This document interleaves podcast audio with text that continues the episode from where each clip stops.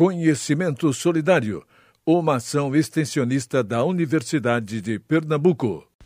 Oi, oi, pessoal! Meu nome é Anelisa, sou estudante de medicina do quinto período da UPE e vim falar com vocês por meio desse podcast, junto com meus amigos e a doutora Marise Lima, médica, endocrinologista e professora da UPE e Unicap, sobre algumas dúvidas atuais relacionadas ao diabetes e obesidade, que são duas doenças metabólicas bastante prevalentes no nosso país e no mundo e estão causando bastante questionamentos devido ao nosso cenário atual do Covid-19 e da pandemia. Então, a gente gostaria de agradecer a presença e participação da doutora Marise. Obrigada, doutora Marise, seja bem-vinda. Então, doutora Marise, o que é a população de risco para o Covid-19 e por que o diabético se encaixa nesse parâmetro? População de risco para a Covid-19 são os grupos que têm maior susceptibilidade de desenvolver as formas graves da doença, aquelas que geralmente cursam com acometimento respiratório, pulmonar. Os diabéticos estão nessa população de risco porque, naturalmente, os pacientes diabéticos têm uma imunidade reduzida, uma imunidade prejudicada. E esse prejuízo na imunidade ele é um fator muito importante que conta muito, principalmente quando o paciente diabético tem níveis de glicose muito elevados e isso faz com que o paciente fique com a defesa muito prejudicada e fique mais susceptível para desenvolver as formas graves da COVID-19. Olá, eu me chamo Eduarda Rodrigues. Então, professora Marise, sabemos agora acerca do diabetes, mas e quanto à obesidade? Ela também é um fator de risco? Por quê? A obesidade se tornou reconhecidamente uma condição de risco para formas graves da Covid-19 quando a Covid atingiu populações é, maiores, como foi o caso de quando ela chegou nos Estados Unidos. E nos Estados Unidos existem muitas pessoas que são obesas. E o que foi observado é que esses pacientes, eles estavam entre os pacientes que tinham maior risco de mortalidade pela COVID-19. Isso pode ser explicado porque o paciente obeso, ele tem o que a gente chama de um estado inflamatório.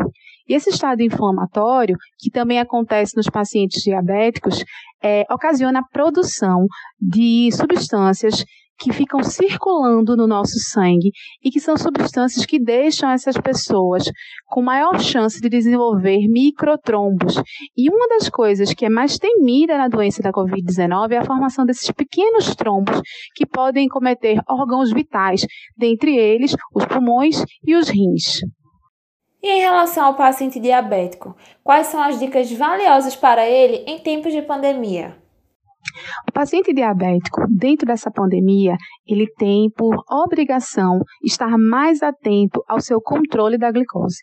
Então, entre as, as recomendações mais importantes estão a, o monitoramento da glicose, que é ele ficar observando o nível de glicose no sangue de acordo com a orientação médica, de preferência todos os dias, e de acordo com essa monitorização, ele observando que o nível de glicose está acima do considerado ideal, a faixa de, ideal de glicose fica entre 70 e 180. Quando ele começa a ficar acima disso ou abaixo disso, ele precisa procurar apoio médico, mesmo que seja à distância, para reajustar os seus medicamentos.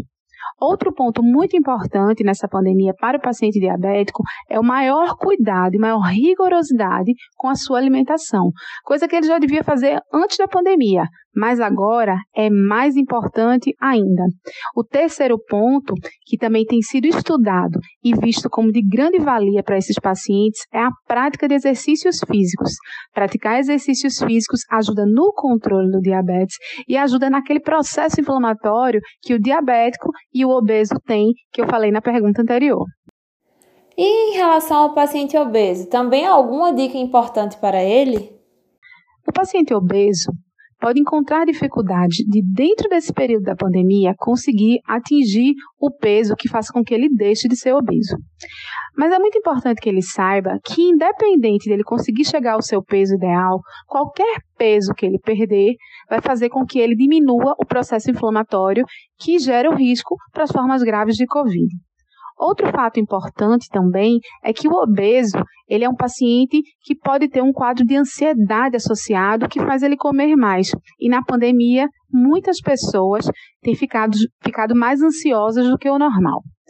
Então, cuidar da saúde mental é um dos pontos que vai ajudar esses pacientes também. E cuidar da saúde mental é praticar meditação, é se encher de energias positivas, fazer coisas prazerosas e se sentir que sozinho não consegue sair da ansiedade, procurar apoio profissional. O outro ponto em relação ao obeso é o cuidado com a alimentação. A gente sabe que todo produto, todo alimento industrializado, ele é carregado de substâncias que podem potencialmente ser nocivas a essas pessoas. Então, quanto maior, a diversidade de alimentos e que sejam naturais e menos industrializados, melhor para esse paciente. Mas vale lembrar que ele precisa restringir as calorias. Então, ele não deve comer, mesmo que seja um alimento saudável, uma quantidade grande de alimentos. Ele precisa restringir para que ele consiga perder peso. E, por fim, o exercício físico. Se sabe que o paciente obeso, mesmo quando não perde peso, o fato de praticar exercício físico já é um grande aliado para melhorar a sua imunidade. Olá, eu sou o Luiz Ricardo, sou aluno do curso de Medicina do quinto período da UPE e eu queria perguntar doutora Marise se o isolamento social pode contribuir para o aparecimento de mais obesos e de mais diabéticos e de que forma isso pode acontecer. Temos observado que o isolamento social tem trazido grandes questões que antes se tornavam mascaradas na prática e no dia a dia, quando o paciente estava na rua, trabalhando, se encontrando com as pessoas que ele gosta. Hoje, com o isolamento social, a gente tem visto um maior, uma maior frequência de transtornos alimentares, de transtornos mentais como depressão e ansiedade, síndrome do pânico, e tudo isso pode prejudicar o controle alimentar desses pacientes. E a gente sabe que tanto para o paciente obeso quanto para o paciente diabético, controle alimentar faz muita diferença para que ele consiga o controle das suas doenças, para que ele consiga perder peso se ele é obeso, para que ele consiga manter o nível de glicose apropriado se ele é diabético. Então, o isolamento social e as condições mentais que o isolamento social causa são importantes fatores para a piora dessas doenças e para o aparecimento de obesidade e de diabetes. Outras questões importantes também é que no isolamento social as pessoas têm praticado menos exercício físico, têm ficado mais tempo parado, sem se movimentar, e isso faz com que eles gastem menos calorias e isso faz com que o peso aumente. Além disso, a alimentação que é pedida pelo aplicativo, a alimentação que é mais prazerosa para tirar a sensação de isolamento são os alimentos mais calóricos, isso contribui também para o ganho de peso e para o aparecimento de um diabetes que já podia aparecer antes, mas que nessa situação ele pode ser precipitado com mais facilidade. E também como nós podemos utilizar a alimentação como uma aliada. Quais hábitos nós devemos manter e quais hábitos devem ser evitados? A alimentação pode sim ser uma aliada na luta contra a Covid-19. A gente sabe que o paciente diabético mais controlado habitualmente é o paciente que melhora a sua alimentação, que tem mais cuidado com a sua alimentação. Então, como eu disse na pergunta anterior, ingerir alimentos não industrializados, ingerir frutas e verduras, além de alimentos que são ricos em fibras, podem ajudar na melhora da imunidade e no combate às doenças de base, como obesidade e controle do diabetes. Isso, de alguma forma, vai se repercutir na saúde de forma global. E esses pacientes vão estar menos expostos a doenças que, que, precisam de uma imunidade mais baixa para se manifestar de maneira mais forte, dentre elas a Covid-19. Então, ter o hábito de se alimentar de pequenas porções, de preferência dividido ao longo do dia em seis refeições, ou mesmo se o paciente não tem o hábito de comer seis refeições por dia, que as refeições grandes ele faça opções saudáveis. Além disso, que ele associe a alimentação a uma atmosfera fitness. O que é isso? Que junto com a alimentação saudável, ele também comece a perceber que ele precisa se exercitar, que ele precisa cuidar da sua saúde, que ele precisa estar atento aos sinais que o corpo dá para que ele possa ter mais defesa e se prevenir da doença da Covid-19. Meu nome é Valéria, sou estudante do quinto período de medicina da UPE. E agora dirijo a palavra à doutora Marise. Doutora, como o paciente que precisa de ajuda da sua especialidade deve fazer para conseguir se consultar? deve ir na consulta presencial? Telemedicina é eficaz?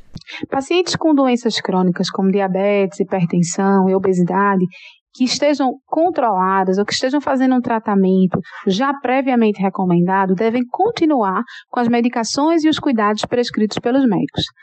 Aqueles que encontram dificuldade para controle das suas doenças, como por exemplo diabéticos que têm níveis de glicose muito elevados ou muito baixos, precisam de apoio médico. Esse apoio médico pode ser conseguido nas unidades de saúde da família que estão abertas mesmo no, no período da pandemia. Se o paciente não tem acesso a essa rede, se o paciente deseja procurar apoio do médico por é, telemedicina, ele vai encontrar uma série de médicos que já vem começando a fazer o, a telemedicina e essa telemedicina tem funcionado sim. Lógico, Casos graves de descompensação com sintomas de gravidade precisam procurar os serviços de emergência.